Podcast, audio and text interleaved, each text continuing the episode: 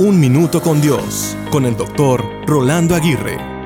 Me gusta el siguiente principio para mejorar en nuestra fe. Nuestro trabajo es hacer las cosas que sean posibles y dejar que Dios haga las cosas que son imposibles. Muchas veces no estamos haciendo lo posible, no nos esforzamos lo suficiente, no nos cuidamos debidamente, no descansamos, no invertimos en nuestras relaciones más cercanas, no trabajamos diligentemente, no sembramos correctamente, no planeamos concienzudamente, en fin, no hacemos lo posible. La fe es activa y proactiva. No podemos esperar milagros sin aprender a descansar y confiar en Dios. No podemos exigir si no damos el ejemplo. No podemos esperar que otros hagan con nosotros lo que quisiéramos si nosotros no lo hacemos con ellos. No podemos recoger algo que nunca hemos sembrado ni esperar el éxito como un arte del azar sin ningún tipo de sacrificio y entrega. En otras palabras, nosotros mismos nos trazamos las imposibilidades. Debemos recordar que al hacer lo posible, Dios hará lo imposible.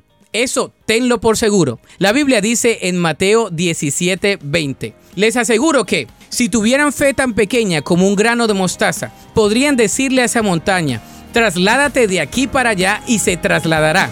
Para ustedes nada sería imposible.